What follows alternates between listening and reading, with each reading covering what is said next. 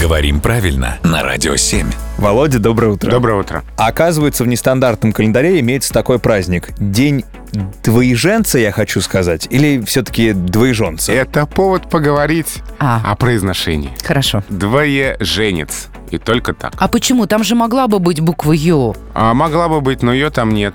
Жена и тот, у кого две жены, вот тот двоеженец. А если вот вдруг такое произойдет, хотя, конечно, наверняка это даже в природе не случается, если у жены два мужа, это как называется? А Такого слова нет в русском языке. Потому что таких женщин и не существует. Пора, па па пам А если еще есть многоженец, Это а же день- вообще день кошмар. многоженца, интересно, существует? А вот он тоже многоженец, а не Он тоже многоженец? многоженец, а не многоженец. Его хотят вести и сделать даже официальный выходной, да. Вот, и тогда Но мы... только для много...